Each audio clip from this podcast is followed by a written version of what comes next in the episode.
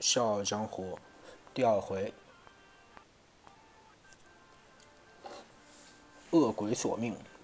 林正南走了几十年镖，深知江湖上风波险恶。少年时吃了不少亏，到了老来，周身的锋芒棱角都给江湖的刀剑磨得精光，已经腾谦和退让之道。林平之道：“爹！”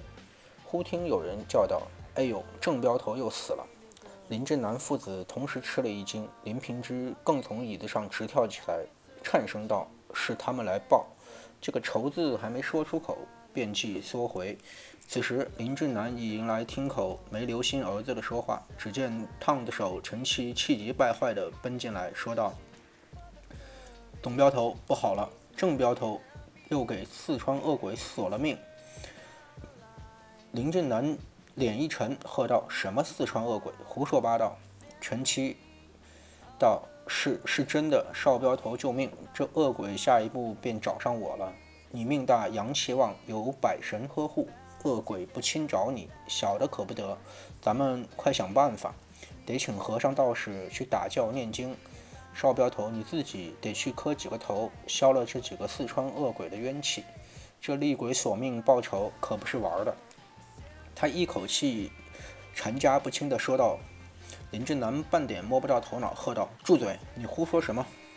陈七道：‘是是是，那四川恶鬼。这四川活人这么强凶霸道，死了自然更加厉害。’他余地到总镖头怒目而视的严峻眼色，不敢再说下去，只是向林平之瞧去，脸上一副哀恳害怕的神色。”林俊南道：“你说郑镖头死了，尸首在哪儿？怎么死的？”这时候，几名镖师烫着手奔进厅来。一名镖师皱眉道：“总镖头，郑兄弟的死法便和白二一模一样，身上也没有半点伤痕，七孔既不流血，脸上也无青自肿。莫非……莫非刚才随赵镖头出去打猎，真撞了邪，冲邪了什么邪神恶鬼？”林正南哼了一声道。我一生在江湖上闯荡，可没见过什么鬼，咱瞧瞧去。说着，拔步出厅。陈七道：“总镖头命大福大，威风大，恶鬼自然怕你。我们这些小角色，那可不是。”林正南也不去理他，由那镖师领路，走到马厩。只见郑镖头躺在马厩之前，双手抓着一个马鞍，显示他正在谢鞍。突然之间，便倒闭了，绝无与人冲突厮打之象。这时天色已晚，林正南教人提笼在旁照着，亲手解开郑镖头的衣裤，前前后后仔细看，连他周身骨骼都捏了一遍，果然没有半点伤痕，手指头也没有断一根。林正南是个豪杰汉子，素来不信鬼神。白二忽然暴毙，并不奇怪，但郑镖头又是一模一样的死法，这其中便大有蹊跷。若是黑死病之类的瘟疫，焉能全身无半点黑斑红点？心想此事多半与儿子今日出出猎途中所遇之事有关，转身问林平之道：“今儿你去打猎，除了郑彪和白二之外，还有史镖头和他？”指的陈七一指。林平之点了头。林正南道：“你二人随我来。”向一名烫子手道：“请史镖头到东厢房来说话。”三人得到东厢房后，林正南坐定后一言不发。他知道儿子。无甚阅历见识，陈七则满口胡言，图图乱人意。只有从老成的陈达手里，才能问得出所以来。陈七几次想开口说话，看见总镖头威严的神色，终于话到口边，又吞回了肚子。哪知等了半天，史镖头始终不见来。林振南向陈七道：“你去推史镖头，快来！”陈七应声是，走到厢房门口。缠如道：“石镖头这会儿就快来了，我看不用去催了。”林正南怒道：“我叫你去你就去，快去！”陈七道：“是是，小的这就去。”全身颤颤步微微，一只脚跨出了门栏，又又缩了回来，双膝一屈，突然向林正南跪倒，求道：“总镖头，总镖头饶命！小的这单身出去可就没命了。”林正南见他脸无人色，全身颤抖，害怕的像这个样子，倒也是少见。他虽不信鬼神，然而陈七这份模样，宛然便是见了厉鬼一样，不禁身上也有些发毛，顿足道：“起来，你是不是疯了？”陈七道：“少镖头，这件事儿实在和小人无关啊，你总得快点想办法。林正南南心下起疑，道：“你快起来，站在这里便是。”陈七由此遇到皇恩大赦，急忙站起，反手将厢房门关上，似乎生怕那四川厉鬼会进来害人。林振南转向儿子，问道：“这到底是怎么回事？”林平之知道再也无法隐瞒，当下便将如何打猎回来，在小酒店门口喝酒，如何和两个四川人息怒那卖酒少女，因而言语冲突，又如何动起手来。那汉子牵住自己的头帘，要自己磕头；如何在惊慌气恼之中拔出金刀杀了那汉子？又如何将他埋到菜园，给了银两，命那两个卖酒的老儿不可泄露风声？林振南越听越是觉得事情不对，但他经历大风大浪，儿子与人斗杀斗殴，杀了一个异乡人，虽然这事儿辣手，终究也不是天塌下来的大事儿。他不动声色地听儿子说完，沉吟半晌道。这两个汉子没说是哪一门派，或者是哪一个帮会的吧？林平知道没有？林正南道问他们言语之间有什么特异之处？林平之道也不见得什么古怪，就是那姓于的汉子一言未毕。林正南接口道：“你说给你杀了那汉子姓于？”林平知道是我听到一个人叫他于兄弟，只不过不知是人谓于还是人则于，外乡口音。却也听不准。林正南摇头，自言自语：“不会，不会这样的巧法吧？于观主说派人来了，这么快就到了福州府，又不是身上长了翅膀。”林平之心头一一凛，问：“爹，你说这两个汉子会不会是青城派的？”林平知道，过了一会儿，举手画脚：“你用翻天掌这一式打他，他可怎么拆解？”林平知道，他没拆得了，给我重重的打了耳光。林正南笑道：“很好，很好。”连说了三句“很好”。这厢房之中本来肃然惊慌之气，林正南这么一笑，林平真忍不住也笑了笑，不禁大是宽心。林正南又问：“你用这一式打他，他又如何还击呢？”一面说，一面比划。林平知道当时孩儿气恼头上，也记不清楚，似乎这么一来，又在他胸口打了一拳。林正南颜色更褐，道：“好，这一招本该如此打。这连这一招也拆解不开，绝不会是名满天下的青城派松风观余观主的子侄。原来他连说很好，倒不是称儿子的拳脚不错，而是大为放心。寻思四川一省之中，会武的何止十万？这姓余的男子，既被儿子所杀，武艺自然不高。”绝技与青城派扯不上什么干系。他伸出右手中指，在桌面上不住地敲击，又问他怎地掀住你的脑袋？林平之伸手比划，怎生给他掀住了动弹不得？陈七胆子似乎大了些，道：“白二用钢叉去戳他，给他反脚踢去钢叉，又踢了一个大跟头。”林正南心头一震，站起来声道，问道。他反脚将白二踢倒，又踢去他手中的钢叉，那怎生个踢法？陈七道好像是如此这般，双手掀起桌角，右手反踢一脚，身上一跳，左足又是反脚一踢。他武艺平平，这两脚踢来姿势甚是拙劣，倒像一个骑马反脚踢人一般。林平之瞧了这脚反踢如此难堪，忍不住笑起来，说道：“爹，你瞧。”只见父亲脸上大有惊恐之色，一句话便没说下去。林正南道：“这两下反踢，倒似青城派的得意绝技，百变换腿。孩儿，到底他这两脚是如何踢的？”林平知道，那时候我给他掀住了头，看不见他怎生反踢。林正南道：“是了，要问史镖头才行。”他走出房间，大声叫道：“来人呐，史镖头呢？怎么请他这许久还不见人来？”两名烫子手闻声赶来，林正南道：“史镖头到处找他不到，多半是西后街都卖豆腐的张寡妇家里去了。哎，闹了这么大事儿出来，去还有居然还有心情去？”说着不住地摇头。一名烫子手说道：“已派人去叫他了。”两名烫子手相视一笑，均想镖局子里都知道史镖头不知，原来史镖头这桩子风流事儿，毕竟瞒不住总镖头的耳朵，只是他从来不提罢了。要知林正南总领各省扶危镖局，于各局中所聘镖师的出身人品，事先故事问得明明白白。而众镖师进了局子之后，平日言行，林正南亦十分关切，只是在面子上，对个人的私事从来不加过问。倘若有一个镖师赌输了大笔钱，又或者两个镖师势同水火，他总是设法为之解决。盖走镖便如行军打仗一般，内部若不和，往往可给别人可乘之隙。他父亲昔日常教导他：往日河南开封府安通镖局创下好大一片基业，但给对头的联络了派高手混入镖局之中，一个个都做了镖师。到底要紧关头突然发难，里应外合，将一所名扬天下的安通镖局在三天之内铲成一片白地。安通镖局在外面所走的镖，也是数天之内一起剃光。林震南深以为戒。是以众镖师平生平素结交行止，盯得半步也不放松。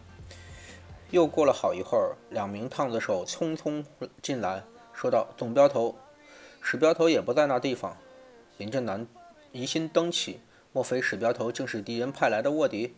一见事发，他便抽身而去。又莫非白二和郑彪这二人都是他害的？否则又何必突然隐匿起来？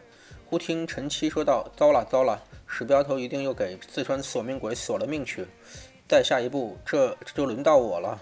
董镖头，你老人家得想个法子救小人一命啊！他哭丧着脸，似乎又要跪跪降下来。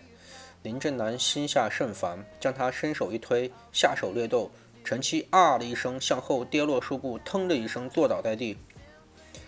林平之喝道：“陈七，你别胡说八道，免得爹生气。”林正南双手反复在花坛中踱来踱去，自己与自己商量：这两脚反踢若真是百变换腿，那么，那么这汉子纵使不是鱼贯族的子侄，恐怕也和青城派有些干系。头一点已打定了主意，说道：“请崔镖师、季镖师来。”崔季两位镖师向来办事妥稳，老成持重，是林振南的亲信。这二人见到郑镖头暴毙，史镖头又不见人。情知出出了事，早就候在厅外了。差后差遣一听林振南这么说，当即走进厅来。崔镖头道：“总镖头，史镖头突然不告而别，其中恐有别情。属下已在他房里去查过，他什么东西也没有带，枕头底下还有二十两银子，这就奇了。不是我事后有身见之明，平日瞧他鬼鬼祟祟的，暗中早就留上心了。”只是没法子抓到他的把柄。林正南道：“崔镖头，请你，你请赵镖头、周镖头、蒋镖头即刻出门北追赶。若能遇上，务必好言劝他回来。说自再大不了的事儿，我也一定设法替他解决。”崔镖头道：“倘若他一定不肯回来，是否要开硬功？”林正南道：“史镖头为人机灵，很识时务。既见咱们人。”一派就派了四个人追他，他双拳难敌八臂，就算心中不顾，也只好回来，多半不需动手。倘若追他不上，就顺路到浙江、江西各处分局传言，协助拦截，叫四位镖头到账房各支一百两银子作为盘缠。崔镖头道：“是。”他和史镖头向来面和心不和，见总镖头如此大张旗鼓的追截，心下甚是得意，继续传话。林正南心下沉吟，杀了这四川汉子到底是谁？非得亲自去瞧一瞧不可。待崔镖头传话回来，便道：“咱们去办一件事儿。崔季二位，孩儿和陈七跟跟我来。”当下五人骑了马，出门向北。幸好城门未闭，一行向北。林正南道：“是那家酒店，孩儿在前领路。”林平之纵马上前，陈七吓得脸险些从马上摔了下来。叫道：“咱们去酒店，董镖头，那地方无论如何不能去啊！那四川恶鬼便在那里，我们这儿不去送死吗？”人家难道季镖头，陈七再提一个鬼字，我就狠狠地抽你一鞭子，叫他脑子醒醒。季镖头笑定：“是是。”举起马鞭，回头向陈七道：“陈七，你听见没有？”过了多时。五成便五成马便来到小酒店前，见店门已关上，林鹏之上前敲门，叫道：“萨老头，萨老头，开门！”瞧了好一会儿，店中竟无半点声息。陈七低声道：“这老头和那姑娘一定是死了。”那四川恶鬼，他一个鬼子才出口，季镖头便唰了一下，在他肩头轻轻地抽了一遍。陈七道：“你打人也没用，我我先回去了，这差事我不干了，行不行？”他宁可不吃福威镖局的饭，也不愿在这这个地里盘旋多时。季镖头低声道：“你尽管回去。”四川恶鬼见了总镖头，害怕，不敢惹你一个人回去。恶鬼正好在路上等你。陈七又惊又恐道：“这种事儿又开什么玩笑？”再也不敢提单独回去的事儿了。崔镖头望着林正南，双手做个撞门的姿势。林正南点点了点头。崔镖头双掌拍出，嘎哒一声，门栓折断，两扇门向后张开，随即又自行合上。再向后张开，如此摇摆，发出吱吱之声。正夜中听来，令人不由有些发毛。崔镖头一撞开门，便拉着林平之闪在一旁。见屋中并无动静，这也才晃亮火折，走进屋去，顺手点着桌上的油灯。几个人里里外外走了一遍，不见有人。屋里的被褥、窗笼却并未搬开。林静南点了头道。老头怕多事儿，这里杀伤了人，又埋在他的菜园子里，他生怕连累，就一次一走了之了。陈七拿锄头来，把死尸挖出来，我瞧瞧。若不是陈七素对总票都十分敬畏，可当真要和他拼命了。迟疑半晌，终于提了锄头，道：“崔镖头、季镖头，你二位行行好，靠着我点儿，菩萨保佑你们嫂子个人生个大胖小子。”崔镖头笑道：“他妈的，你这小子不是咒我戴我们戴绿帽子吗？”我和鸡镖头三年不回家，谁给我们生儿子？啊？陈七道：“这个，这个。”若在平时，他又多些话；这此时，他心里砰砰跳，哪里有心情开些玩笑？一步一步挨在菜园中，举起锄头往前埋葬死尸之处之处锄了下去。陈七只得锄两下，手手足俱软，只欲瘫痪在地。鸡镖头道。有个屁用！亏你是吃包包含饭的，一手接过他的锄头，将灯笼交在他的手里，举起锄头将泥土扒开。季镖头臂力甚强，锄不了多久便挖了坑，露出死尸身上衣服来，又扒了几下，将锄头伸到鼠尸身下，用力一挑，将死尸挑了出来。陈七转过头不敢看，却听四人齐声惊呼。陈七一声之下，将灯笼失手放在地上。菜园中灯时一片漆黑。林平知道，我们明明埋的是个四川人，怎么？林正南道：“你可错怪他了，快将灯笼打点着。”崔镖头又晃着火站点起灯笼。林正南弯腰去查看死尸，过了半晌，他身上也没有半点伤痕，一模一样的死法。陈七鼓起勇气向死尸瞧了一眼，突然大叫：“石镖头，石镖头！”原来挖出来的竟是史镖头的尸身，那四川汉子的尸首却不知去向。林之南道：“这姓萨的老头定有古怪。”抢去灯笼，进屋查看，从灶下的酒坛、锡坛，一直到厢房中的桌椅，都细细地查了一遍，不见有异。崔记二镖头和林平之也分别查看。突然之间，林平之叫道：“咦，爹爹，你来看！”林平。林正南顿身而过去，只见儿子站在那少女的房中，手中拿着一块绿色的帕子。林平知道，一个贫家的女子怎会有这种东西？林正南接过来一看，淡淡的一股幽香立时传入鼻中。那帕子拿在手里，甚是软滑，又有沉甸甸的感觉，上是上等的丝绸。再一细看，见帕子边缘围了三道边。一角上绣了一小小朵黄色的玫瑰，绣工甚是精致。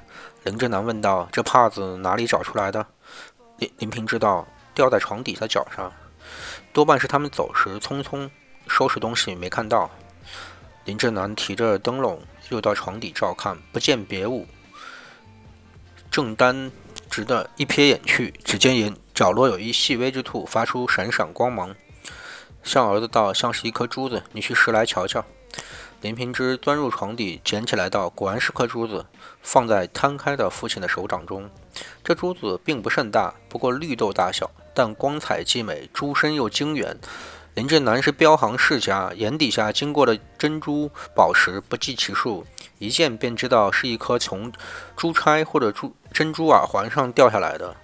但是这一个小珠子并不如何贵重，但若一一件首饰全都用上等的珍珠穿成，那将价值不菲。他手掌缓缓地转动，将珍珠在掌中滚来滚去，沉吟道：“你说那卖酒的姑娘相貌甚是丑陋，衣衫质地也不会太华贵。”但是否穿得十分整洁？林平知道，当时我亦没多留心，但不见得污渍。倘若很脏，他来斟酒时我会觉得。林振南向崔镖头道：“老崔，你怎么认为？”崔镖头道：“我看史镖头、郑镖头与白二之死，定是和这一老一少有关，多半还是他们下的毒手。”季镖头道：“那两个四川人多半和他们是一路的，否则何以他们要将他尸身搬去？”林平知道，那姓于的明明动手不动脚侮辱了那个姑娘，否则我也不会骂他。他们不会是一路的。崔镖头道：“少镖头有所不知，江湖上人心险恶，他们常常布下圈套，等人去钻的。两个人假装打架，引得第三者过来劝架，在两个人合力劝架之际，也是常常有的。我们再叫陈七来问问，陈七到这边来。”季镖头叫了几声，不听见陈七答，他骂道：“他妈的！”这陈七这小子多半是吓晕倒了。走到厅堂之际，不见陈七人影；再到厨下，仍是不见。林氏父子和崔镖头下了疑心，也出去找寻。林平知道多半是怕鬼，先回去了。崔镖头道：“这小子明儿就叫他卷铺盖脚滚蛋。”陈七，陈七，他一面大叫，一面走到菜园之中。突然之间，大叫一声：“咦，史镖头呢？”林振南提灯笼抢入菜园，只见土旁史镖头的尸身也不见其处。这一惊当真是非同小可。四下一照，全无影踪。林平之忽然又叫：“爹爹，爹爹，你瞧！”林林振南见他伸手指向地下，那本是埋了史镖头的尸身之处，原是一坑，此时却已填平。林振南道：“这当真是奇了！难道陈七这小子又把尸身埋了进去？”灯笼放在一旁，拿起锄头，用力一挖。果不多时，锄头便碰到软软的人体。他拨开泥土，见到衣服，心中一凛。史镖头身穿本是藏青色的衫子，但此时露出的却是黑色衣衫。忙把尸身脸上的泥土拨开，四人惊呼，同时退后。所来，原来坑中所埋的竟是陈七。林振南微一定神。一把抓住陈七的胸口，将他提起，伸手去摸摸他的面颊，有余温；探他鼻息，却已气绝。再探他脉搏时，心跳亦已停止。林建南一个反手，从腰间拔出长剑，纵身到菜园子周围的围墙上。崔七二镖头虽跟他多年，从未见过他拔剑。此时见他一形一轻，轻易如狸猫，心下都不禁佩服。总镖头年岁已不轻，身手却如此矫健，林家祖传功夫果然不凡。崔镖头从身旁抽出链子枪，向林平之道：“少镖头，敌人就在左近，拔剑准备。”林平之点了一下头，拔出长剑，从门前抢出。星月微光之中，只见马隼之上所击那匹白马上有一人弯腰凝坐。林平之挺剑而上，喝道：“什么人？”一招流星赶月，长剑遁去，便向那人刺出。只见那人动也不动，林平之剑尖儿马上就到达胸那人胸口，硬生生的凝剑不发。平过剑身，纵拍过去，哒的一声响，那人应剑而倒，撞下马来。月光射在他脸上，但脸色焦黄，一次鼠须，竟然是史镖头的尸体。林平之叫道：“爹爹，爹爹，你快来看！”林平之和崔记二镖头应声赶到。林之南冷笑道：“大胆鼠辈，提高嗓门，朗声叫道：‘何方高人？光临福州府是好汉，便现身一见，何苦如此躲躲闪闪，开这种玩笑？’说了两遍，四下无任何声音。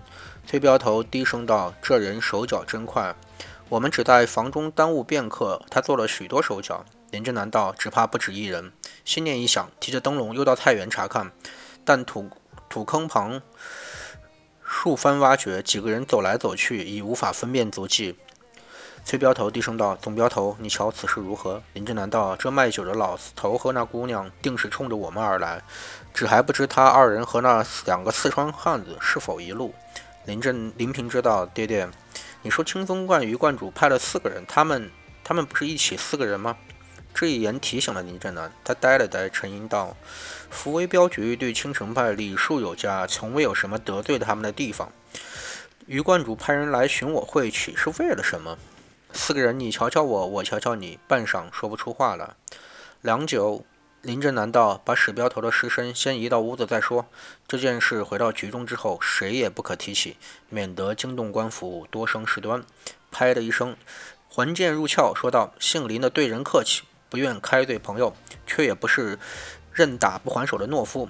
崔季二人对望一眼，均想总镖头这一下可动了真怒。季镖头大声道：“总镖头明鉴，敌人就算再厉害，我们福威镖局可也不是好惹的。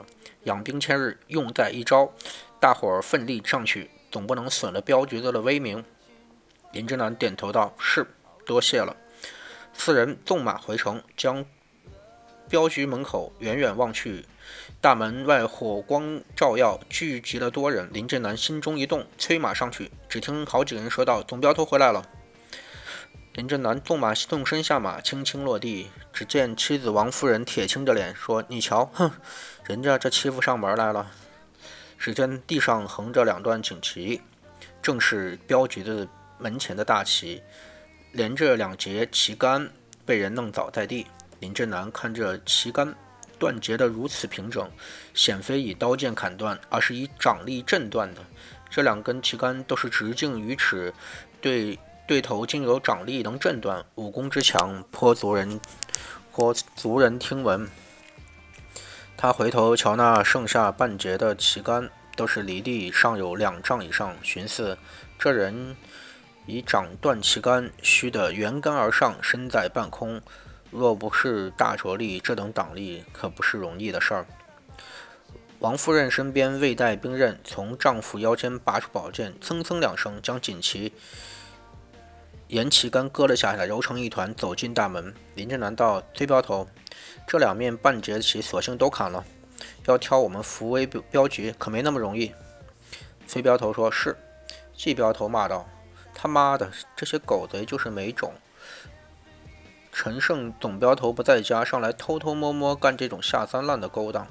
林镖头向儿子招手，两个人回到局里，只听季镖头独自狗强盗、臭杂种的破破口大骂。王夫人已将两面锦旗平铺在两张桌上，林正南一见之下，忍不住勃然大怒。只见一面旗上所绣的那头黄狮双眼被人弯去。露出两个空洞，另一面琴上“福威镖局”四个字中那个“威”字已被人婉去。林振南涵养再好，也是难以再忍。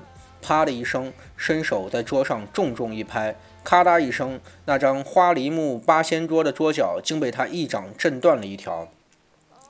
林平之从未见爹爹发过这么大的脾气，颤声道：“爹，都是我不好，惹出这么大的祸来。”林振南高声道。咱们姓林的杀了人便杀了人，又怎么样？这种人若是撞在你爹手上，一般也是杀了。王夫人道：“杀了什么人？”林正南道：“平儿，给你母亲知道。”于是林平之将日间如何杀了那四个四川汉子，晚上史镖头和陈七如何接连毙命等情，一一说了。白二和郑镖头暴毙之事，王王夫人早已知道。听说局中又死了两人。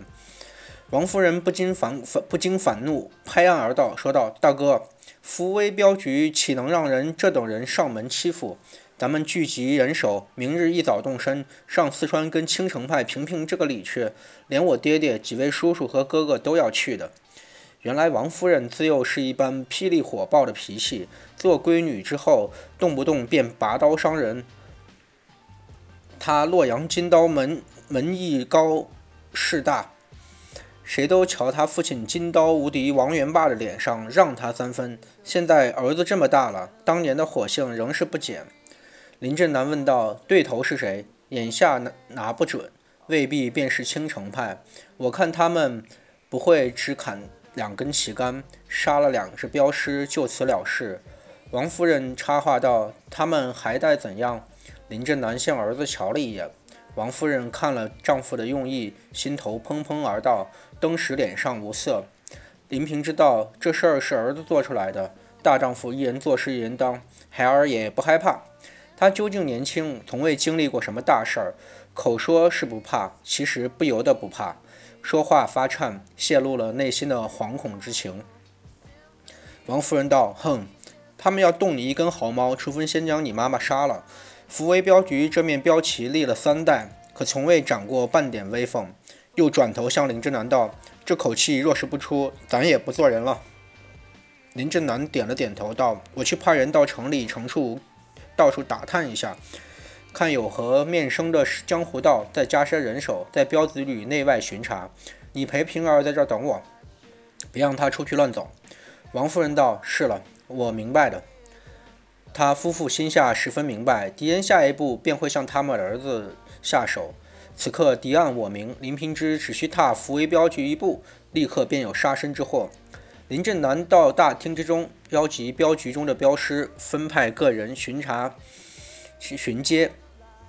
众镖师已得讯，福威镖局的旗杆给人砍倒，那给那每个人打上个老大的耳光，人人重仇敌忾，早已进庄结束，携带兵刃，一得总镖头吩咐，便即出发。林正南见局中上下齐心，合力抗敌，稍显宽怀，回入内堂，向儿子道：“平儿，你母亲这几日身子不大舒服，又有大敌到来，你这几晚便睡到咱们窗外的榻上，保护母亲。”王夫人笑道：“嘿，我要跟他。”话说到一半，突然醒悟。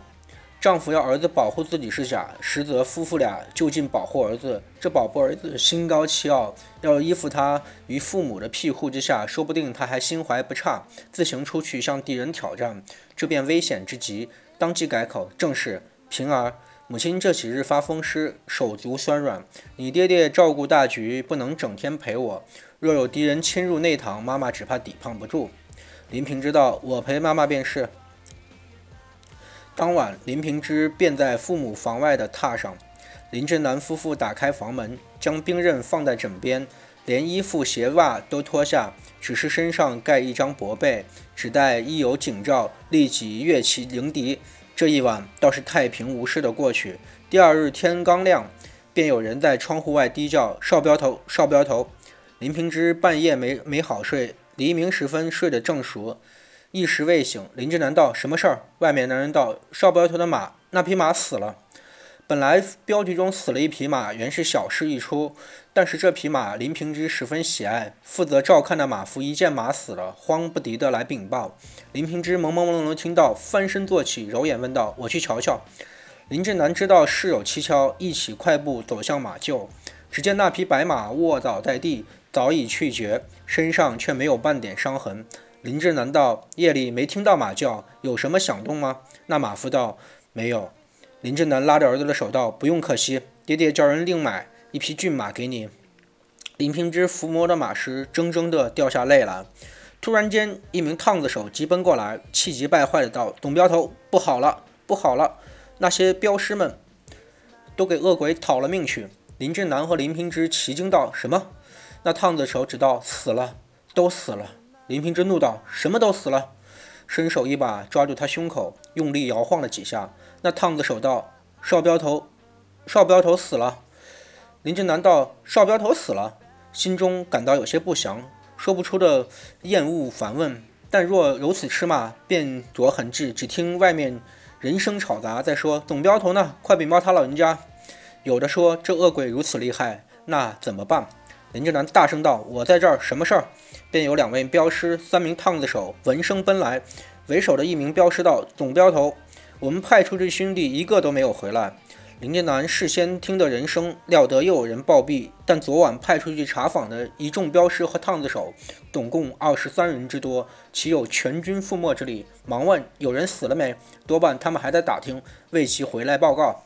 那镖师摇头道：“已发现十十七具尸体了。”林正南和林平之齐声惊道：“十七具！”那镖师一脸惊恐之色道：“正是，正是十七具，其中有张镖师、钱镖师、吴镖头尸首停在大厅上。”林正南更不打话，快步走到大厅，只见厅上原来摆着桌子椅子都已挪开，整整齐齐地摆着十七具尸首。若是林正南一生经历了无数的风浪，突然间见到这等情景，双手也是剧烈的发抖，膝盖间酸软，几乎站不直身子，问道：“为为为什么？”